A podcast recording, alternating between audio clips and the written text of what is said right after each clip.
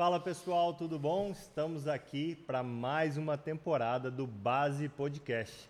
A gente vai aproveitar a Escola Sobrenatural de Ministério, os professores que vão vir dar aula, para a gente sempre gravar um podcast para vocês com assuntos relacionados à escola, mas também a muitas outras coisas. E hoje eu estou aqui com uma pessoa que a gente sonhou em trazer. O dia que a gente conversou com o Vitor sobre a Escola Sobrenatural de Ministério, eu falei que seria muito legal se o Nick tivesse lá para dar aula.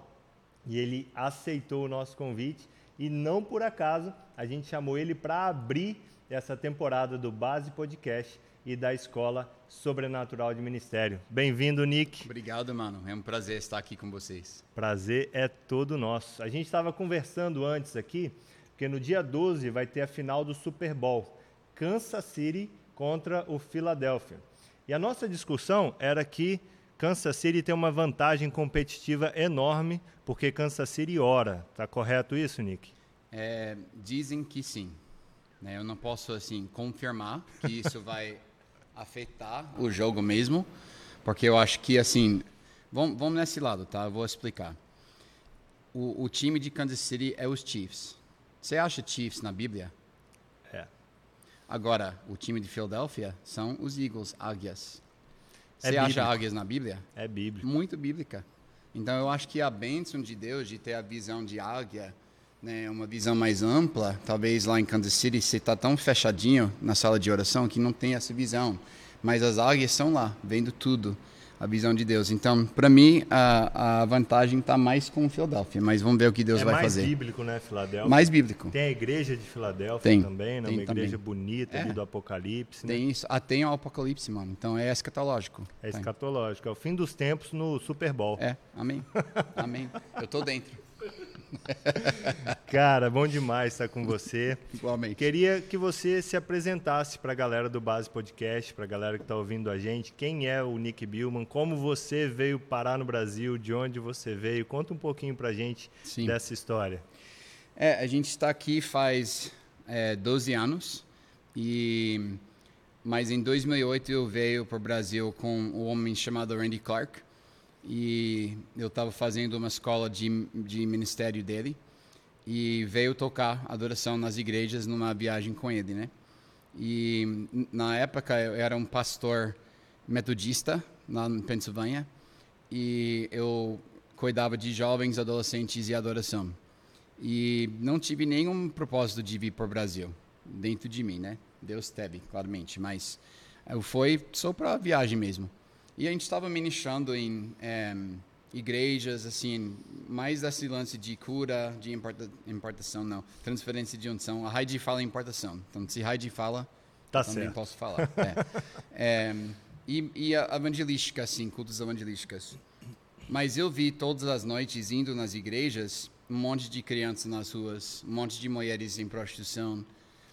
E eu comecei a perceber essa essa necessidade que nós temos aqui no Brasil, nas ruas, nas comunidades carentes e tudo mais. Mas eu não pensei que tinha a ver comigo. Era mais uma uma observação mesmo. E uma noite a gente teve um dia só da equipe que estava lá com o Randy e um amigo meu, Gustavo Paiva, estava pregando. E ele falou: Hoje eu vou pregar em santidade. Na verdade, não tem nada a ver com missão, mas eu sinto que alguns de vocês vão ser chamados para um país específico. E eu amém. Amo quando Deus chama um missionário. Tipo, incrível, né? Vai lá. Envia irmã. alguém, Deus. É, aquela irmã de coque, tipo, vai lá na África e tal. E, mas em alguns mom momentos eu estava sentindo aquele batimento de coração e fui para frente, me prostrei e fiquei lá no chão sete horas chorando. Uau. É. E não sabia o que Deus estava fazendo, só que era algo profundo no meu coração. E eu chorando, chorando, chorando. Depois de sete horas, uns amigos me levou no ônibus, me levou até minha cama no hotel, não, nem podia nem andar. E eu deitei na cama umas duas horas da manhã e eu perguntei a Deus, o que você está fazendo em mim? E ele não respondeu. E no dia seguinte acordei e Deus falou duas coisas. Eu te dei um coração para esta nação Brasil e eu te dei uma nova visão. E o coração para o brasileiro foi imediato. Tipo, era como se fosse meus olhos virados e eu estava vendo totalmente diferente. o povo brasileiro, o, pa o país do Brasil. Mas a nova visão ainda não tive. Então, logo depois, a gente, eu encontrei algumas pessoas nas ruas do Brasil que Deus falou muito comigo através deles. E uma noite eu estava indo ministrar numa igreja e eu falei, Deus, qual é a palavra que você tem para essa igreja?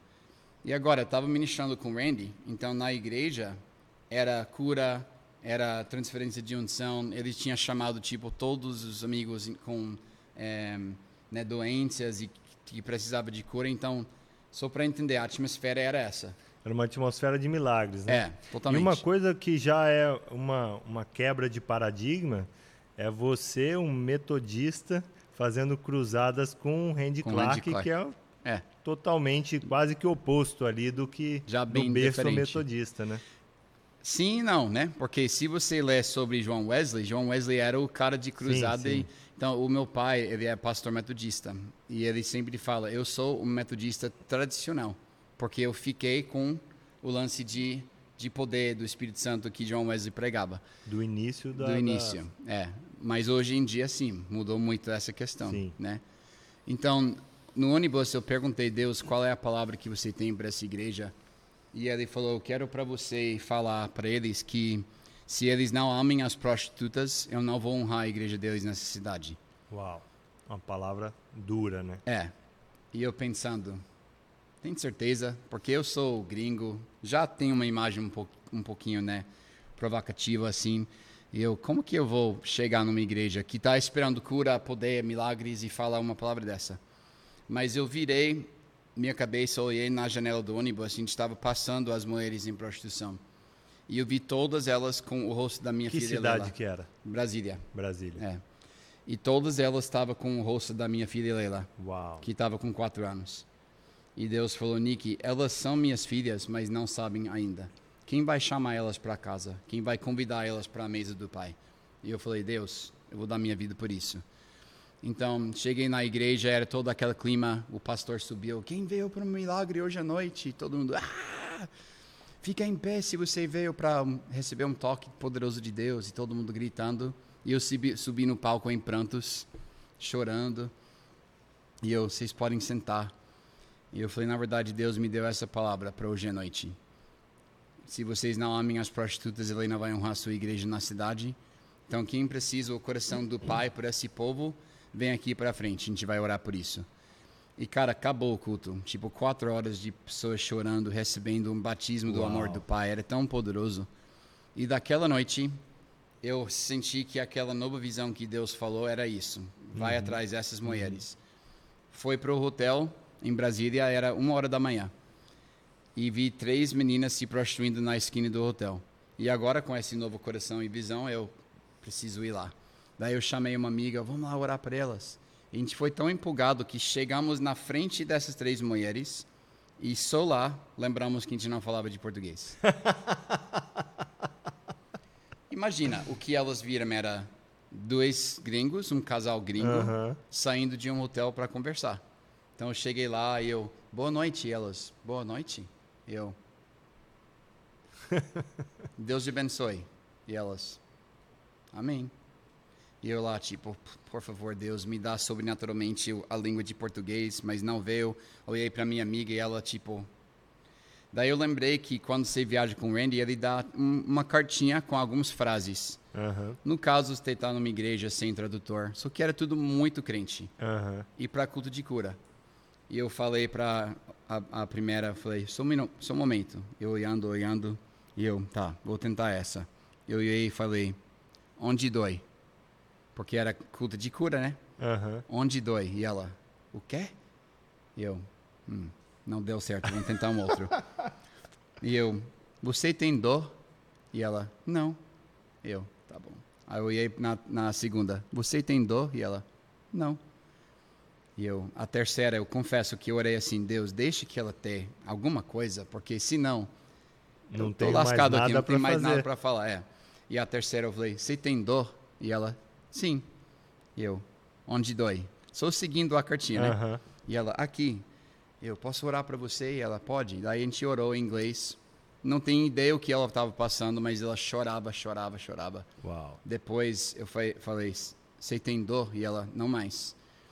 E aquela noite a gente orou com todos os três, tipo, com poucas palavras mesmo. Sim. Mas eu senti daquela noite, a minha vida é por isso. Eu nasci para fazer isso. Então, 2008. 2008. E 2010 a gente se mudou para cá definitivamente, né? Então agora tem 12 anos. A nossa caçula nasceu aqui no Brasil e os filhos cresceram aqui, né? Muito mais que viveram nos Estados Unidos. E hoje tudo que a gente faz veio daqueles primeiros encontros mesmo, né? O Shores cresceu muito.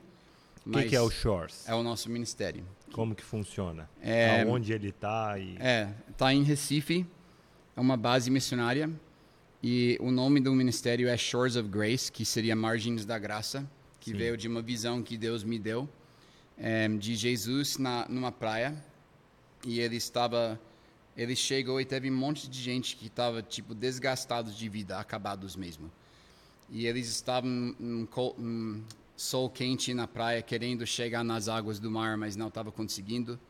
E Jesus foi levando um por um, batizando, e, e eles estavam sendo transformados. Em algum momento ele me chamou para ajudar nessa visão. E ele falou: Nick, a igreja tem que ser como as margens da minha graça.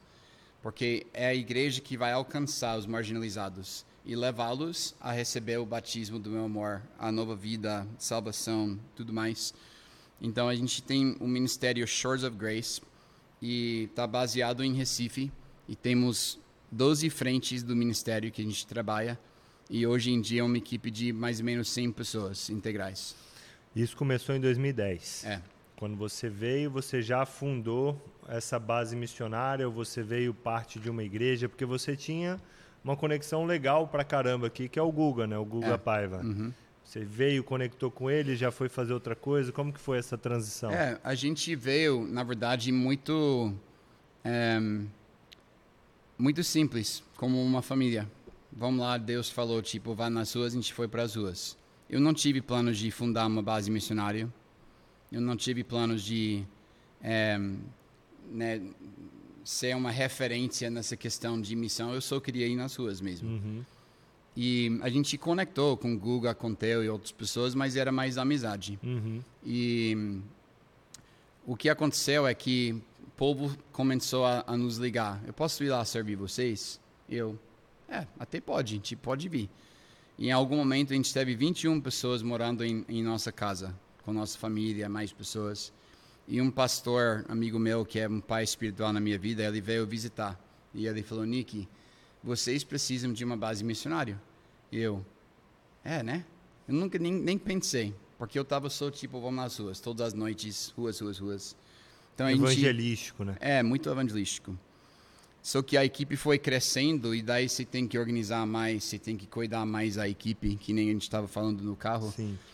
Então a gente alugou uma casa e daí meio fundou o ministério, fundou em 2010. 2012 é quando de fato virou uma base que recebe pessoas e e que na hora só a, a nossa família meio fazendo e o povo vindo ajudar. É, 100 pessoas já é uma quantidade grande de pessoas ali com vocês. né? Você falou que você tem 12 frentes hoje? É.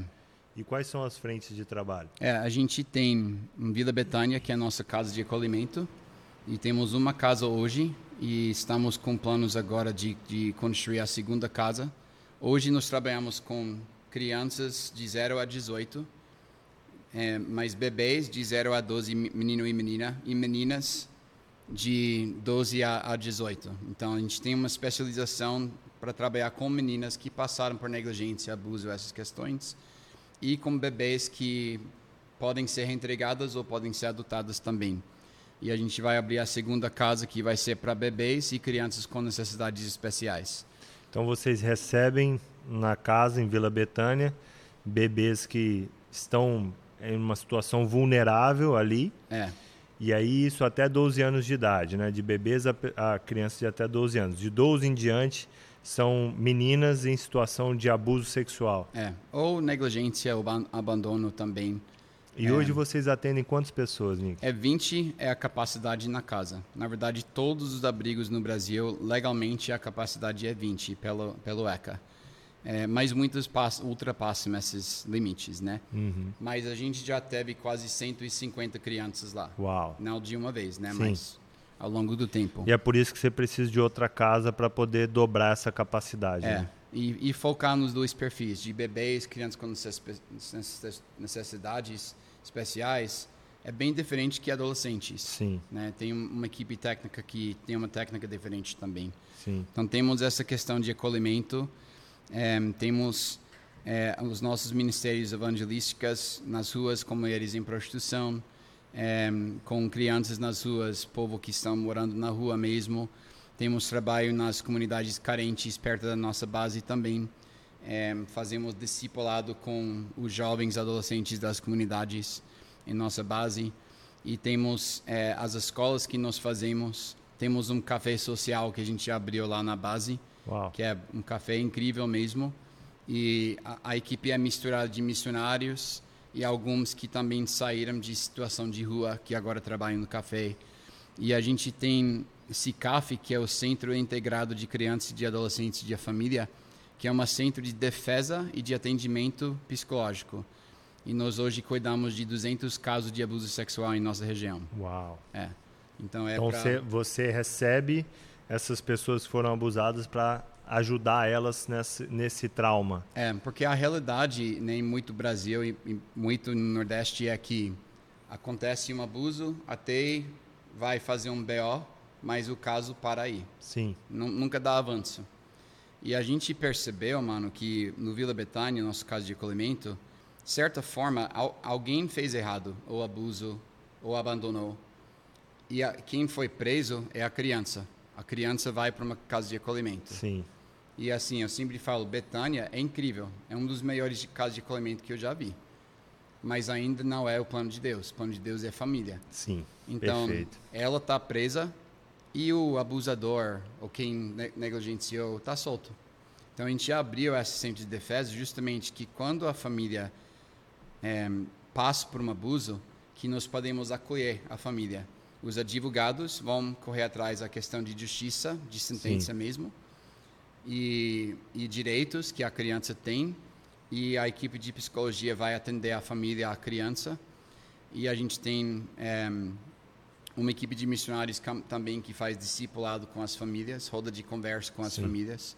Então é, é tudo essa questão de para nós é um dos nossos valores principais, que é avivamento, reforma e revolução. Então, avivamento, né, eu estava falando isso com meu filho Forrest, a percepção de avivamento hoje é um grande mover de Deus. Isso porque muitas pessoas estão baseando seu entendimento de avivamento em Atos 2, somente, Pentecostes. O Espírito Santo se derramou, então a gente sempre quer mais um Pentecostes. Só que avivamento não é Atos 2. Avivamento é Atos, o livro inteiro. Perfeito. Aquele derramado do Espírito também transbordou e trouxe reforma tanto na reli- religião judaica quanto na, na sociedade ao seu redor. Né? É seguro, a gente vai falar de avivamento daqui a pouco. Tá. Deixa a gente entender o funcionamento de tudo que você faz. Eu imagino que deve ser para vocês também uma um desafio diário cuidar do coração, né? É. Porque quantas histórias tristes vocês recebem que podem virar histórias lindas de redenção, de restauração, desse avivamento chegando de verdade, mas existe um processo grande entre a chegada desse trauma e esse resultado final, né? Como que vocês, cara, lidam com isso no dia a dia de vocês? É, primeiramente, é entender que não existe missionário super-herói. Não existe resgatador além de Jesus. Então, eu preciso entender que quem vai fazer a obra no coração da pessoa é Jesus mesmo. Então, o meu objetivo é conectar a pessoa com Jesus. A gente pode ajudar em necessidades práticas, mas quem faz restauração, redenção é Jesus mesmo. Isso porque é muito fácil no nosso mundo colocar aquela capa de super-herói e fazer obra, obra, obra, obra, obra e entender que mesmo isso não é o que as pessoas precisam mesmo. Né? Te dar um exemplo. Uma vez a gente tinha abrido Vila Betânia, estava lotado a casa. E cada noite que eu fui para as ruas, eu vi mais crianças vivendo em vulnerabilidade. E eu pensei, eu podia abrir mais 10 casas e não seria suficiente. E Jesus falou, exatamente, você nunca vai ser suficiente. Uau. mas eu sou autossuficiente. Então você precisa se encostar ainda mais em mim. E o seu objetivo não é nem fazer a missão, mas é fazer que as pessoas me vejam em você e na sua vida. Então, assim, a gente chora bastante, né? A gente escuta histórias horríveis. É, fazemos estudo de caso tanto no CICAF quanto no Vila Betânia, então sempre ouvindo história de abuso, de abandono. É, é muito pesado. Mas isso também, mano, que eu amo da nossa vida é que, que traz uma dependência de Deus tão forte. Sim. Porque subir no palco pregar, qualquer pessoa pode fazer isso. É, subir no palco tocar, qualquer músico faz. Mas quando você está de frente de uma menina que foi estuprado do seu próprio pai, não existe uma pregação, não existe uma música que vai resolver aquela situação. Então você é totalmente dependente de Deus mesmo. Se o Espírito não fizer, você não tem nada para fazer, né? É. Então Caraca. isso a gente lida numa forma saudável no sentido de a gente bota para fora, processa muito, ter tempo de realmente orar sobre, mas também desabafar. Nossa, hoje foi difícil. E também com 12 anos, você vê tanta transformação que Deus fez, que demorou. Também tem histórias boas, né? É, e as pedras memoriais de, nossa, nesses dias mesmo, a primeira mulher que a gente ajudou a sair de prostituição em 2010, em Curitiba, ela entrou em contato conosco e falou como eu posso ser um mantenedor financeiro do ministério.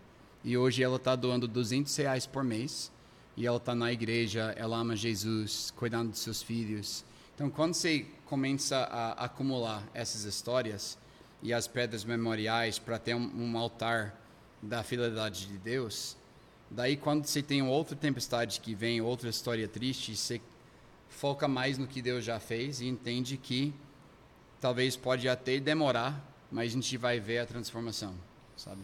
Esse é outro ponto que você estava falando da questão dos mantenedores, da ajuda financeira. É, hoje, vocês, para fazer esse processo todo acontecer, eu acredito que deve ser um custo absurdo. Quem quiser se engajar com vocês em ser parte mantenedor do projeto com vocês, como que faz? Pode ir no nosso site, que é shoresofgrace.com, ou nossos né, é, redes sociais também tem informação lá. E hoje em dia, 90% do nosso apoio vem dos Estados Unidos. 90%? 90%. Uau. A gente não recebe do governo, mas com propósito, a gente não, não quis.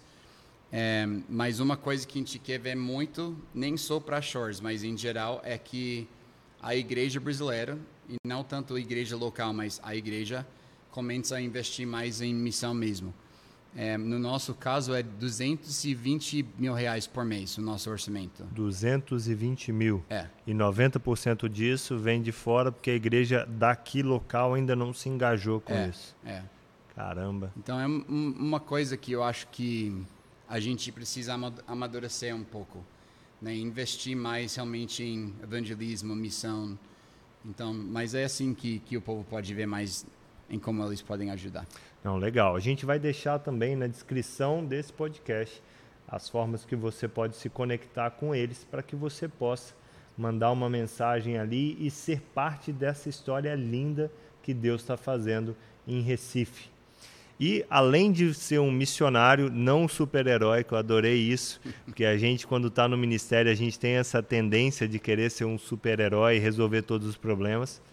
Além de ser um missionário, você é um líder de louvor, né? Uhum. Falou um pouco da sua história no Brasil com o Randy Clark. Achei muito legal que quando a gente convidou você, você pediu para trazer o Forrest, seu é, filho, sim. que também está indo nessa nessa estrada sim. de ministrar, de adorar o Senhor nas igrejas e tudo é. mais. Conta para a gente sobre essa trajetória. É assim, é, eu e Rachel, né, a gente é, conhecemos a vida inteira. Nossos pais eram amigos antes que a gente nasceu. Então, com 13 anos, a gente já começou a cantar juntos e fazer música juntos. Casamos com 17 anos e hoje nós temos é, 22 anos casados e eu acho que a gente lançou uns 12 CDs, agora álbuns, né? CD nem existe mais, é, em inglês e português. E esses últimos anos a gente tem feito menos gravação, Sim. menos viagem. O que é triste, né? Eu tenho o seu favoritado aqui no Spotify, mas parou no último. É, mas a gente vai gravar mais uns desse ano mesmo. Que bom. Lá na nossa base. É, mas nunca para a questão de adoração ou de composição de músicas, né? Era mais a questão de gravação mesmo. É, mas a gente, nós somos adoradores. Tudo que nós fazemos vem daquele lugar. É, você vê nossa base, tudo é realmente bem mergulhado em adoração. Nunca é tipo, chega a hora de ir para a rua, vamos lá. A gente sempre vai do lugar de adoração para lá. Então, é, ver isso nos nossos filhos, né? Todos eles também fazem parte disso. O Forrest já é muito melhor músico que eu mesmo, toca muito melhor mesmo que eu. E isso é legal. A gente mesmo. vai ver isso amanhã, né? Você vai ver, mas você vai ver mesmo, porque ele, ele toca muito. Mas não é só o tocar, mas é realmente o coração também, Sim, né? sim. De adoração. Ele e o irmão dele faz muitas músicas também. Então, adoração para nós é realmente o nosso prazer e é um estilo de vida. Não é tipo o momento de adoração. É, para mim, eu falei recentemente, o palco é um, um eu ouvi Dandu falar, né? O palco é um sacrifício, a presença é o meu prazer. E eu vivo assim, tipo, o palco em si não me atrai, mas a presença me atrai. Então, se eu estou sozinho, ou nas ruas com as crianças, ou no Vila Betânia com as meninas, ou num estádio cheio de gente, sempre há o mesmo foco, que é Jesus mesmo.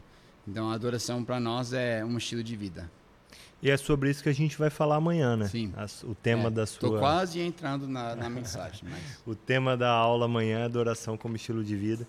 E é uma coisa que tem crescido um pouco mais o entendimento, porque antes a gente separava o levita, né, o ungido, e a igreja tinha muito essa questão com o ministério levítico. Hoje isso está um pouco menos, menos forte dentro Sim. das igrejas. E a adoração como estilo de vida, ela envolve a nossa vida por completo. A gente não consegue não ser adorador, seja no trabalho, seja em casa, seja onde quer que a gente esteja. Eu lembro que o Cantarino teve aqui com a gente e ele falou assim: ser pregador é o meu hobby. Ser professor é um hobby, ser médico é um hobby, ser qualquer coisa é um hobby, porque isso é o que a gente faz depois daquilo que a gente foi chamado para fazer, que é estar na presença de Deus. É. Então, É, é, lindo é isso. lindo. Tudo que a gente faz tem que ser um transbordar de quem nós somos, né? E quem nós somos são filhos e filhas e adoradores de Deus. Então, eu acho que o, o negócio que fica difícil, principalmente para a galera que está no ministério né, vocacionalmente integral, é que se torna seu trabalho. Pregar é um trabalho, adorar se torna um trabalho. Né? Essa galera que viaja muito é muito fácil. Eu já viajei muito também. Ser um noite, profissional do É. evangelho, né? Chega lá, cantar as melhores músicas, vai dar um bom culto, mas o Deus nunca quer essas coisas de nós, né? Eu lembro uma vez eu estava em Fortaleza, na Igreja da Paz, ministrando com o Randy, e era uma semana de né, culto da manhã, de tarde, à noite, sem parar, e eu liderando a adoração o tempo todo. E no sábado à noite, lá com uns 6 mil pessoas, o Espírito Santo sussurrou no meu ouvido, bem no palco, Nick, eu tô com saudades de você. Uau. E eu percebi que a semana inteira eu estava liderando a adoração. Mas eu não estava tendo meu tempo com Jesus no lugar secreto, porque eu estava na correria da conferência. E eu, assim, quebrou meu coração. Porque eu, Imagino. assim, a gente não pode negar o lugar secreto e esperar a sombra do onipotente, né, de repente aparecer quando a gente vai ministrar. Tem que habitar no lugar secreto ou esconderijo para também viver na sombra do Altíssimo, né? É o transbordar, né? É. E como que faz para na correria do dia a dia priorizar o lugar secreto, Nick? Cara, para mim, eu preciso acordar e logo quando eu acordo ter meu tempo com Jesus. Porque eu vivo uma vida que eu, eu já sei, quando eu acordo vai ter 100 mensagens aqui, de necessidades, de povo e tal. Então eu preciso, antes de olhar nas mensagens no WhatsApp, olhar no rosto de Jesus mesmo. Então, para mim, é priorizar mesmo. Preciso acordar, ter meu tempo com Jesus, meu tempo na palavra, meu tempo não só de orar, mas também de ouvir Né? Eu acho que muitas vezes, eu vou falar muito disso amanhã, mas construindo o lugar secreto é muito mais de escutar do que falar, né? E a gente na igreja atualmente, a gente tem cultos que ensinam as pessoas como cantar, como orar, como falar, como é, dar sua oferta, mas muito pouco a gente ensina como escutar. Sim. Então é tão importante nosso tempo com Jesus de realmente mergulhar na presença dele. Né? Para mim, eu gosto de pegar uma passagem, né? porque, óbvio, é diferente estudar, eu amo estudar a palavra, mas também tem meditação. E meditação, eu vou pegar um versículo, tipo Romanos 8, versículo 11. É, o mesmo Espírito que ressuscitou Cristo da morte habita em nós. E meditar naquilo por muito tempo. Daí eu vou esperar o Senhor falar comigo. Como que parece a minha vida com esse entendimento que o mesmo Espírito que ressuscitou Cristo da morte habita em mim?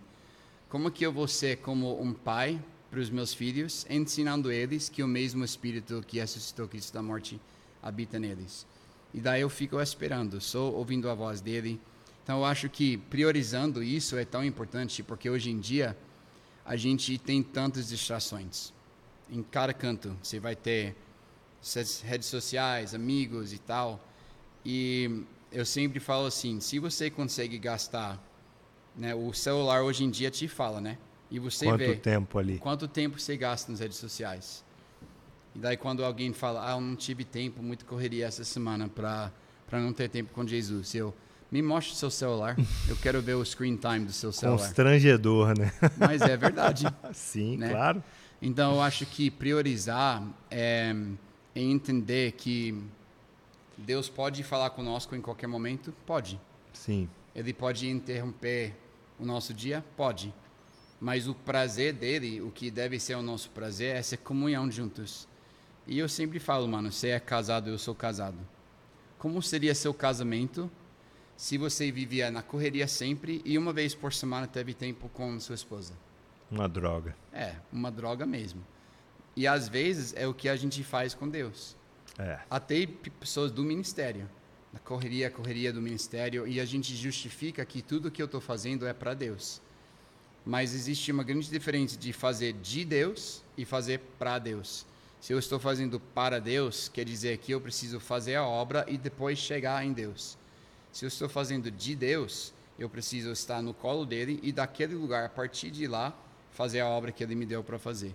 Então, para mim, é, é, eu, não, eu não posso nem sair de casa sem ter esse tempo com Jesus, logo da manhã cedo. Para mim, no, no, na vida que eu vivo, eu vou sentir o peso daquilo tão forte que eu preciso logo correr nos braços dele de novo, entrar na palavra de novo, ser batizado novamente, né, da perspectiva dele das coisas. Sim. Para não ser consumido com o peso que eu vejo, né? É, eu tento, na minha vida diária, eu falo sempre isso na base, meu dia é muito corrido, porque eu não sou um, um trabalhador em tempo integral na base, então tenho meus negócios fora. E assim, se eu não acordar e for para o meu quarto de oração, eu não vou conseguir nenhum outro momento do meu dia uhum. parar. Hum, porque eu chego em casa à noite e a cabeça ela tá rodando a um milhão por exatamente. hora. É. Então esse primeiro horário da manhã, ele é o horário para mim, na é. minha vida, na minha rotina, para fazer isso. De Sabe noite. por que que você falou faz muito sentido? Porque quando eu, quando eu fazia antes esse tempo à noite, daí eu estou processando o dia com Deus. Exato. E bem, tem tempo por isso. Né? Deus quer ouvir os nossos corações. Mas logo cedo eu estou processando Deus antes do meu dia, contemplando né, Deus tendo esse tempo que não é uma reclamação de tudo que passou daquele dia. E no final do dia as nossas orações são mais baseadas em necessidade, né? Deus, a gente precisa disso, Deus, tal coisa aconteceu. Mas logo cedo é só bom dia, Jesus. Tipo, esse tempo é seu, o que você quer falar comigo, sabe? Perfeito. É, eu percebo bastante isso. A noite, a noite é um tempo difícil. É. A noite a cabeça está funcionando a milhão. E como você falou, o nosso lugar secreto ele se reflete no que a gente faz depois. Então, eu vejo isso nas ministrações, boa parte das ministrações que a gente faz aqui vem primeiro de um tempo processando isso com Deus Sim. ali, quietinho, é. só você e ele. Para mim, na minha vida, a parte mais chata é escrever o sermão. É. Porque a parte mais gostosa é só ficar ali. É, eu concordo. E assim, não ter que se preocupar em estar aqui domingo para falar. É. Se eu pudesse ficar só domingo antes do culto, a gente faz uma sala de oração. É. Se Legal. pudesse ser só aquele momento, Seria eu já perfeito, estaria, né? é, eu é. já estaria satisfeito.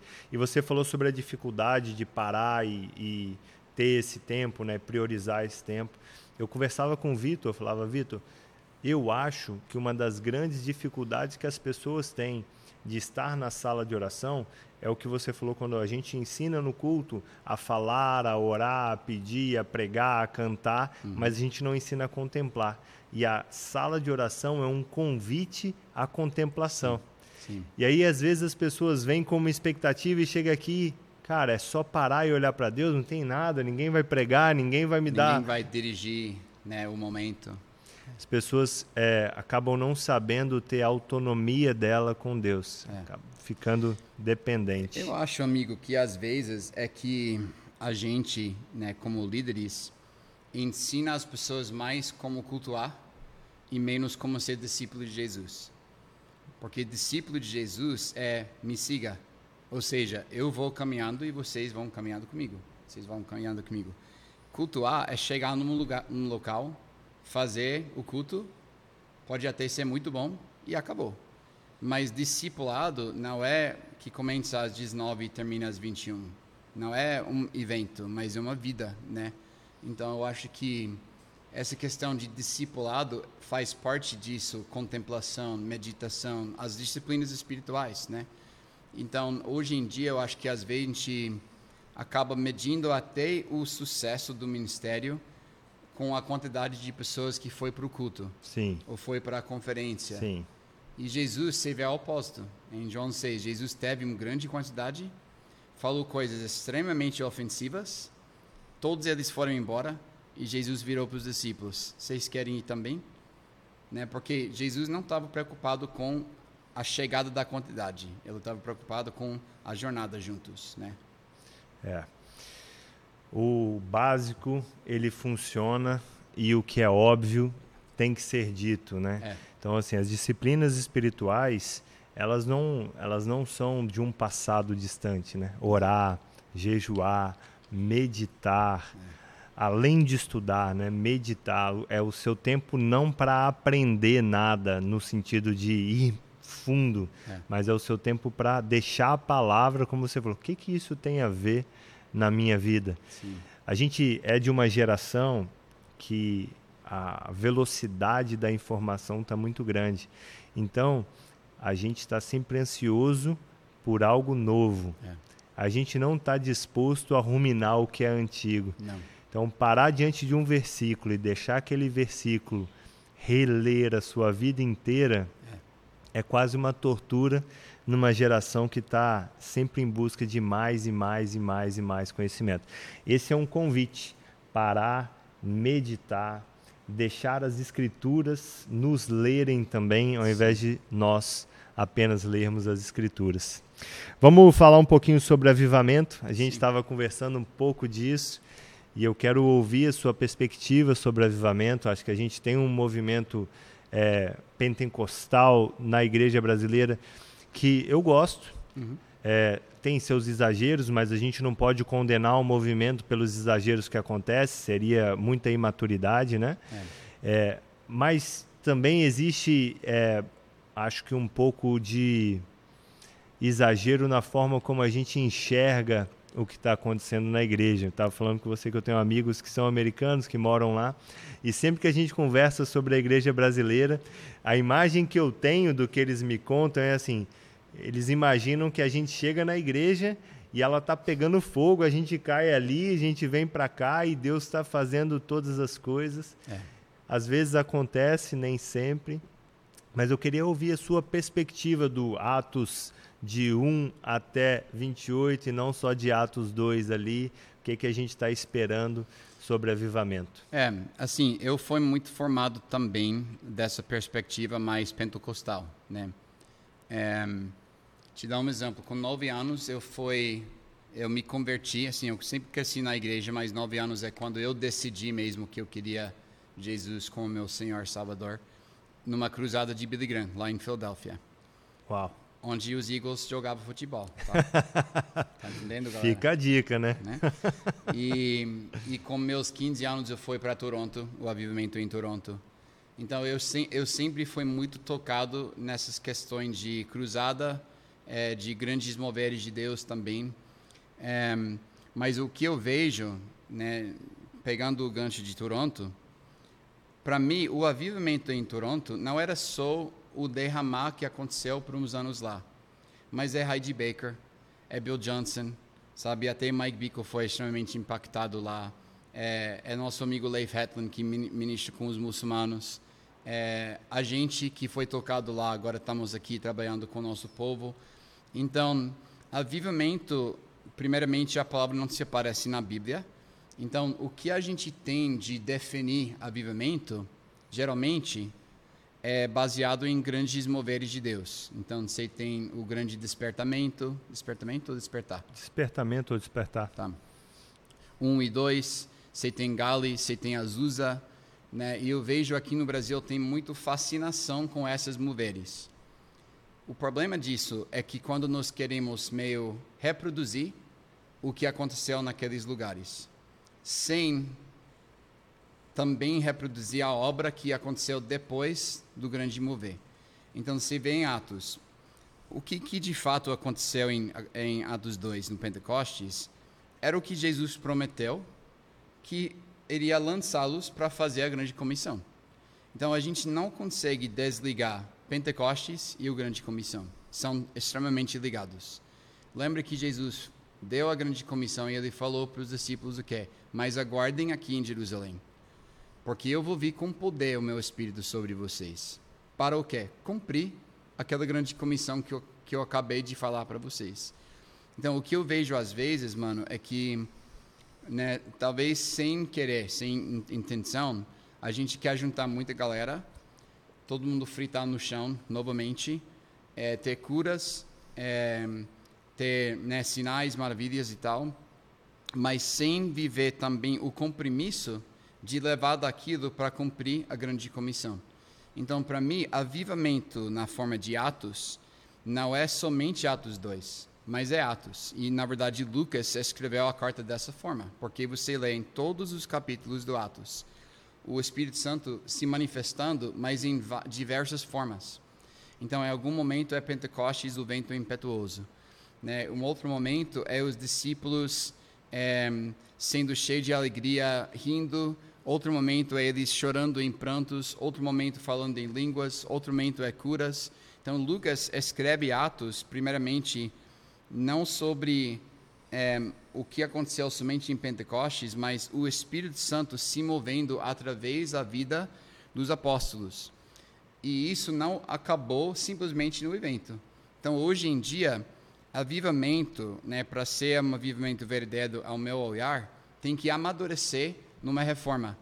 A reforma pode ser dentro de casa, pode ser que o Espírito Santo reforma o caráter de nós, é, pode ser que ele reforma a igreja, que talvez estava dividido, cheio de fofoca, essas coisas.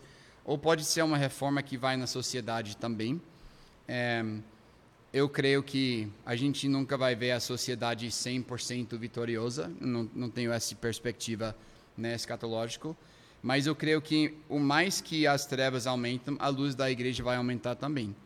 Então eu vejo que avivamento é o que a gente vive depois do toque com Deus. Ou seja, para mim, aqueles sete horas no chão, quando Deus me chamou para o Brasil, aquilo não era o avivamento, era o convite, convite era o despertar, né? Despertar e o convite de viver uma vida avivado.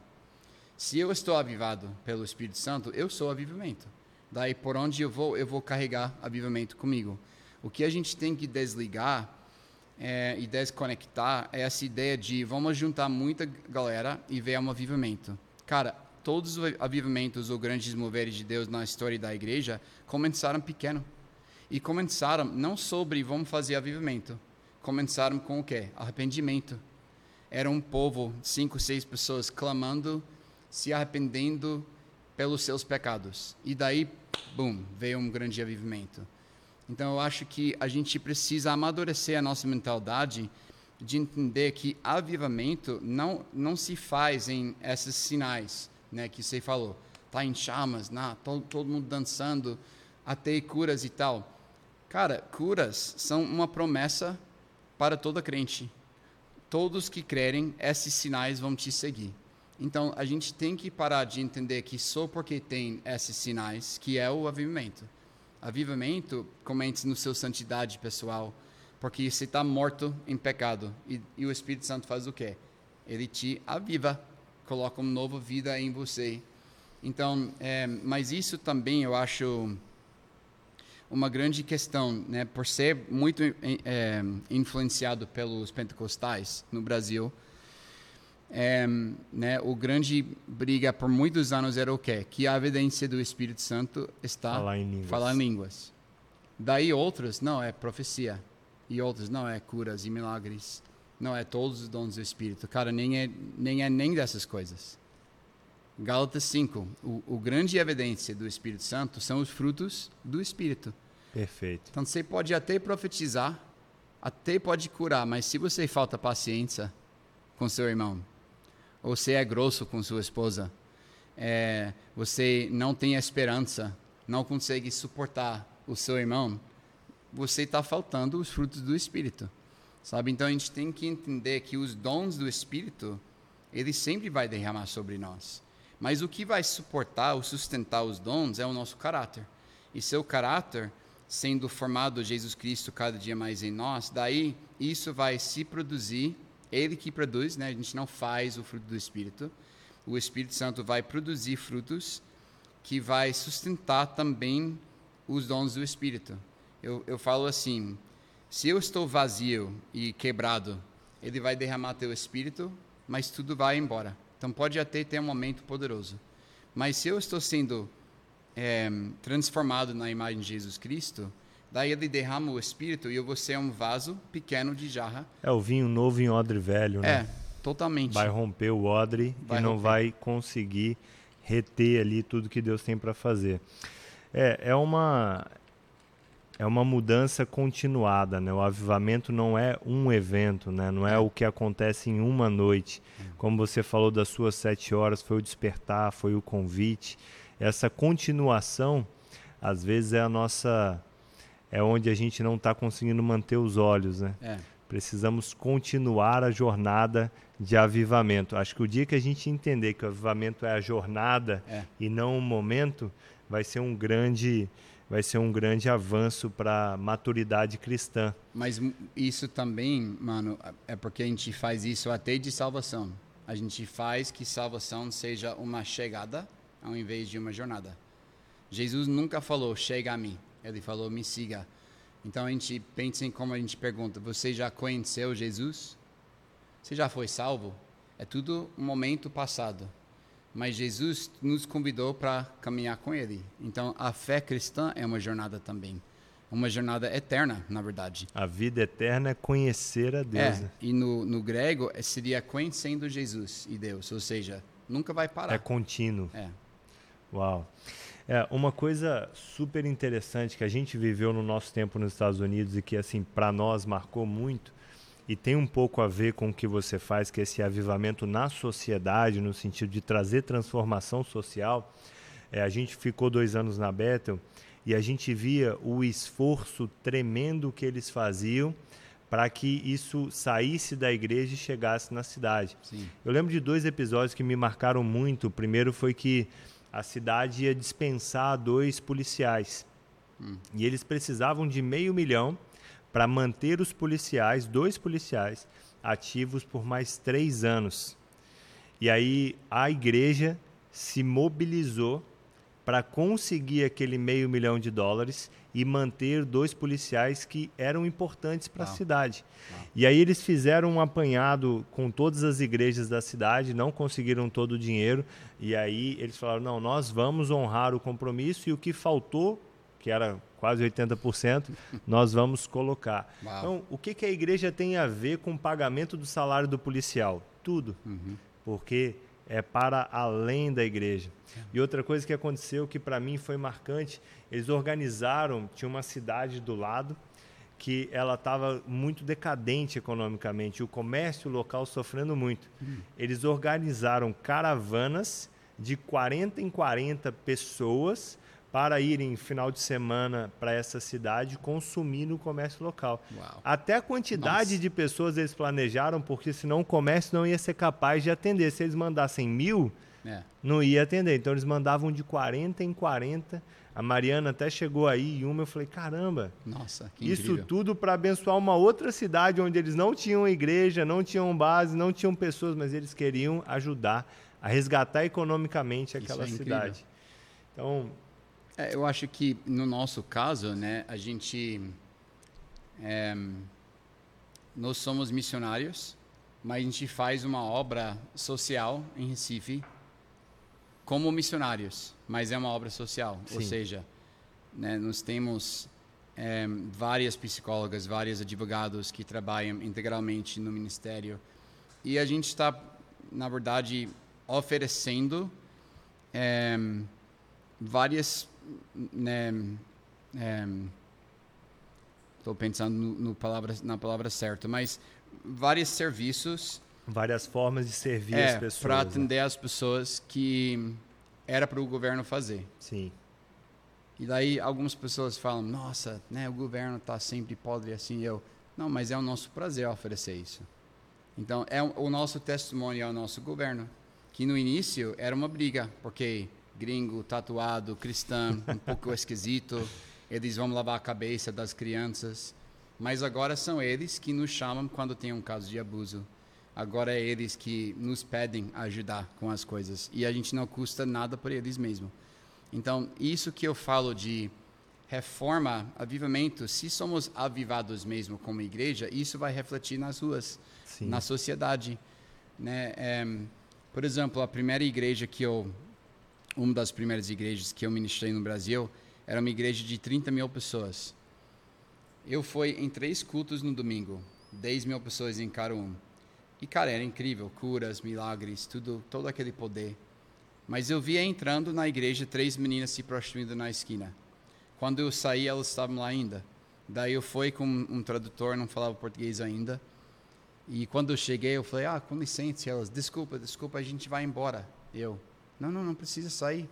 E elas, não, eu sei que vocês não gostam quando nós fazemos o nosso trabalho aqui. Ou seja, alguém da igreja já tinha falado, tipo, sai daqui. E eu já com aquela ira santa, né? E eu falei, não, a gente não está pedindo para vocês sair, eu só queria conversar. E eu perguntei, alguém dessa igreja hoje à noite parou e conversou com vocês? Não. Alguém orou com vocês? Não. Alguém convidou vocês para dentro? Não. E eu falei assim para Rachel, então não pode chamar daquilo avivamento. Porque, cara, se você vê Jesus mesmo, olha Paulo, ele viu Jesus ressuscitado e nunca mais parou de falar de Jesus crucificado e ressuscitado. Então, avivamento tem que, pelo menos, sair da porta da igreja e alcançar aquelas três meninas que estão na esquina. Não me errado, não estou dizendo que aquilo não era.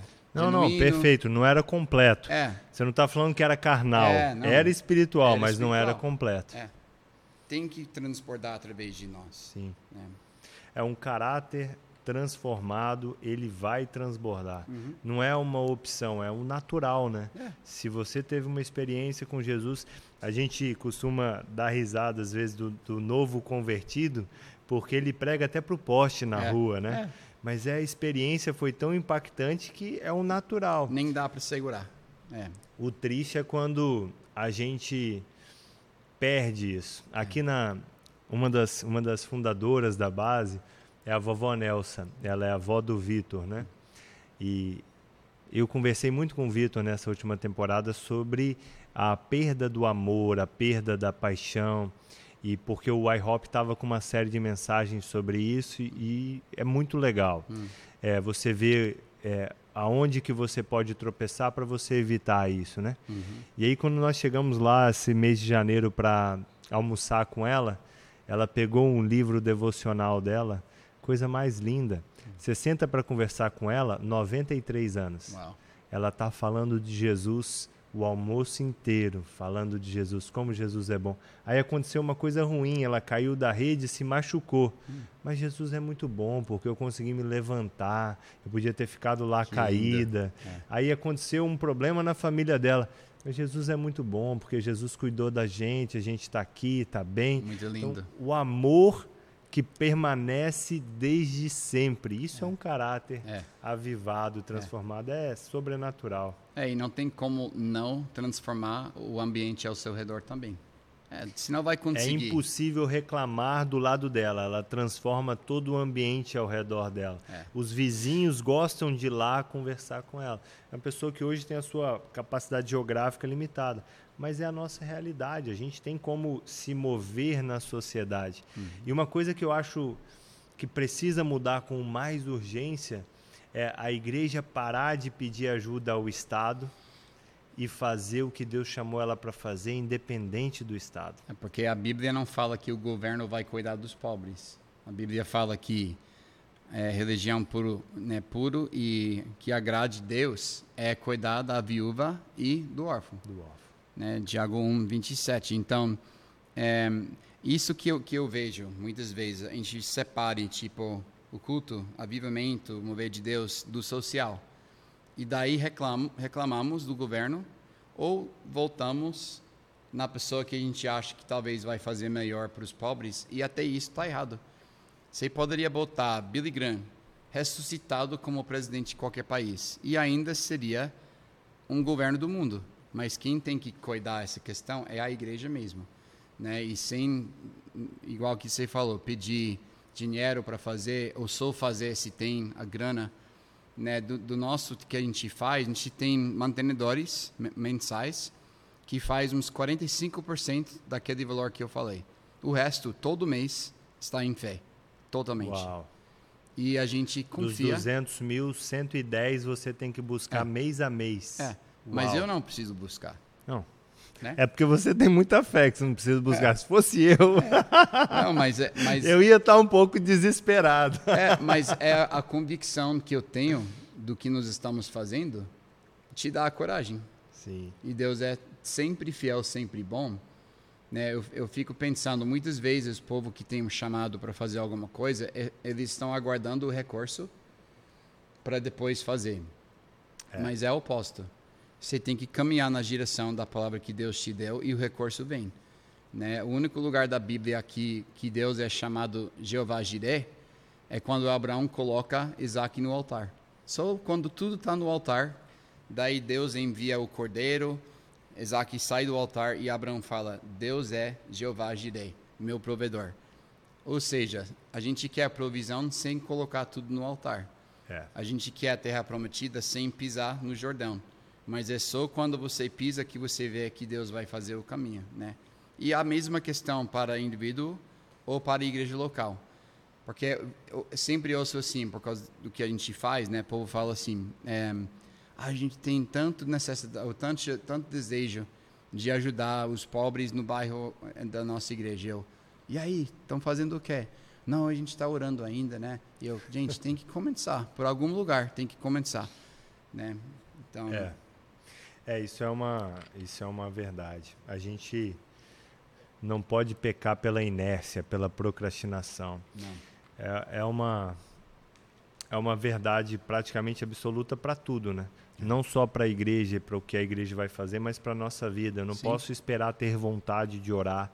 Eu tenho que ser ativo nisso. Eu não posso esperar ter vontade de ter o secreto. É. Eu não posso esperar ter vontade de trabalhar É uma disciplina. é uma disciplina, É. perfeito. E ajudar o pobre, o órfão, a viúva, socorrer o necessitado, deveria ser uma disciplina, né? É, Encarado porque como não é disciplina. opcional na nossa fé. Não é uma opção. né? É obrigatória. É. É. Eu nunca tinha pensado por essa perspectiva. Não é opcional, né? É, não é. Não, não dá para separar o cuidado dos pobres, dos necessitados, dos marginalizados e a fé cristã. Impossível. Assim, todo mundo vai fazer isso em, em níveis diferentes, Sim. óbvio, né? Muitas vezes o povo fala, Nick, eu nunca podia fazer o que vocês fazem. Eu, mas não precisa. para, para né, a grande fala da Heidi Baker, para para o um. Você vê aquele menino no seu bairro que está sempre naquela esquina, para e converse com ele, sabe? Você pode servir, talvez, num abrigo na sua cidade. Pode servir num, numa outro ministério que está cuidando de, de crianças em, em questão de vulnerabilidade. Então, é tipo fazer o pouco que você consegue fazer. E para nós, a gente sente que, mesmo com tudo que Shores faz, que é muito pouco ainda, porque a necessidade é imensa. É enorme, né? É. Mas são nossos pães e peixes. E o que eu já aprendi é que se eu seguro meus pães e peixes, não podem ser multiplicados. Mas se eu entendo, eu tenho pouco, mas eu vou entregar, o Senhor vai multiplicar. Uau. É uma injeção de fé e um tapa na cara ao mesmo tempo. Isso é ótimo, é bom para a gente acordar para a vida que Deus nos chamou para viver, né? A gente não pode viver uma vida autocentrada. O evangelho não é sobre isso. Para a gente caminhar para o final, Nick, a gente estava conversando, eu, você e o Forrest, sobre um pouco sobre palavras proféticas. E aí vocês falaram como que a, a igreja X leva isso a sério, que eles têm isso lá listado, eles leem isso. E como vocês também têm buscado ser zelosos Sim a respeito das palavras proféticas. Se você puder compartilhar quais são as palavras proféticas do Shorts, para a gente ficar ainda mais encorajado a, a, estar com vocês nisso. E também qual é a relevância ou qual é a importância de se ter palavras proféticas. Sim. É, o Paulo, em 1 Coríntios 14, né, 1 Coríntios 12, ele fala sobre os dons do Espírito, mas no contexto de, de unidade na igreja. 1 Coríntios 13, ele fala sobre amor. E 1 Coríntios 14, ele fala sobre a palavra profética e, a, e línguas. E ele fala em 1 Coríntios 14, versículo 3, que quem profetiza encoraja, edifica ou consola é, a outra pessoa. Ou seja, a palavra profética é muito mais simples do que a gente às vezes é, entende. Porque a gente pensa, pelo menos eu cresci numa tradição que quem profetizava era aquela, aquela senhora que subia no palco já tremendo, que falava sobre X anjo que ela viu e tal, e tudo muito esquisito. E todo mundo tinha medo dela. E todo mundo tinha medo dela, ela estava certamente vendo seus pecados. Né? Exato. Né? Mas o, a própria palavra profética é ouvir a voz de Deus e transmitir a voz de Deus. E Paulo fala que o objetivo é para encorajar, edificar e consolar. Então, quando a gente ensina pessoas é, a profetizar, a gente ensina desse lance. Como você pode encorajar, edificar, consolar alguém, mas em Deus. Então, não é só tipo, cara, Felipe, você tá bonito, mano. Isso é só encorajamento. Mas como que Deus quer encorajar Felipe?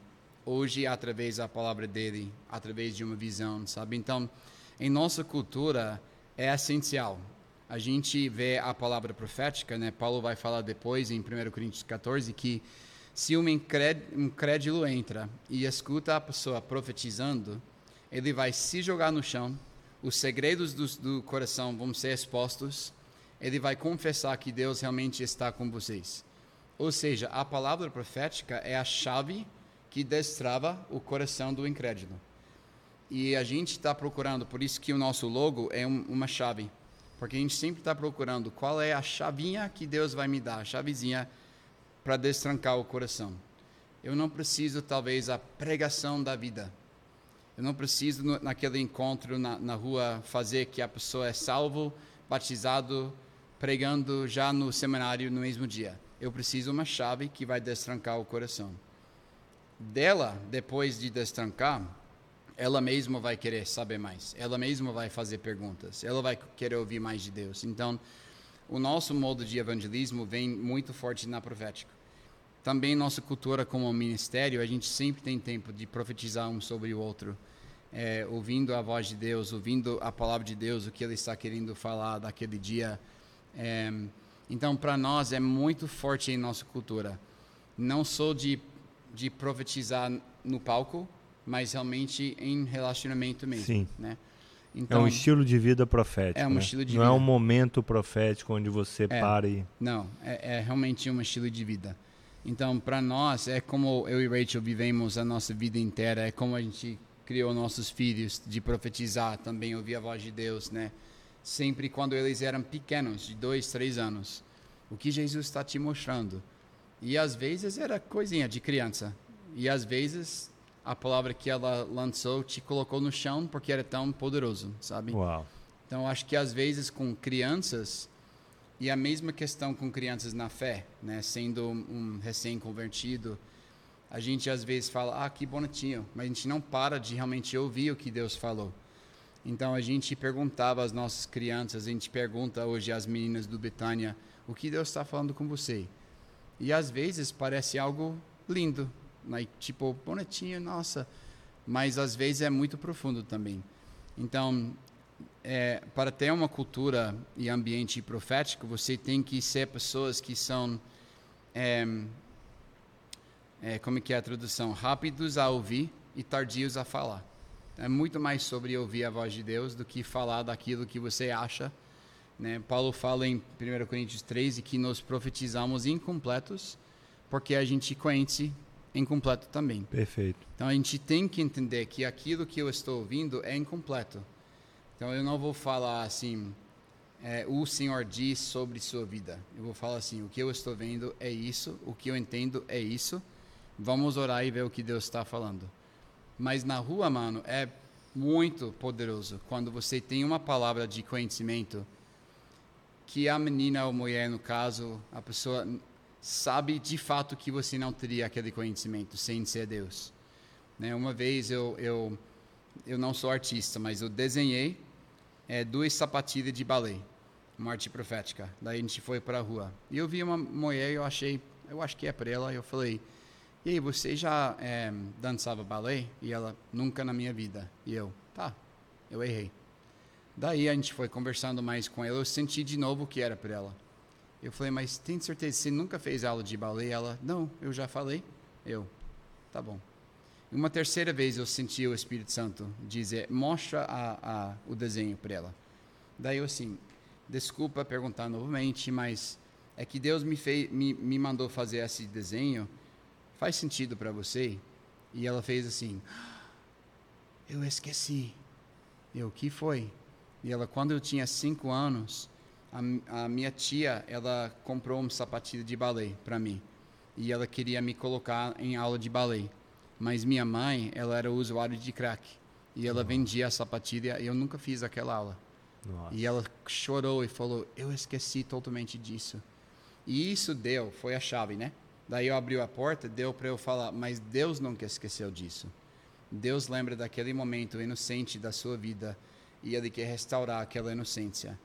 O seu lugar não é aqui, vendendo seu corpo na rua. O seu lugar é aquela bailarina que Deus ainda está vendo em você. E assim, mudou o rumo da conversa totalmente. É. Então, a, a, a, a profética é, é chaves mesmo. E você só precisa aprender a confiar que Deus realmente fala contigo.